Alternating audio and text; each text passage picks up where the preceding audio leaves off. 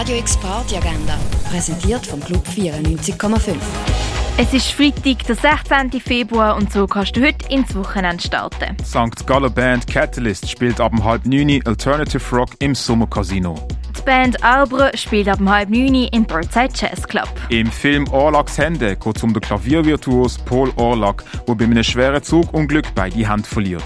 In der Not entscheidet sich ein Chirurg dazu, ihm die Hand von einem hingerichteten Raubmörder anzunehmen. Doch die Hände scheinen ihr eigenes Wesen zu haben und alles steht auf dem Spiel. Im Orlak seine Ehe, seine Karriere und dann passiert ein Mord.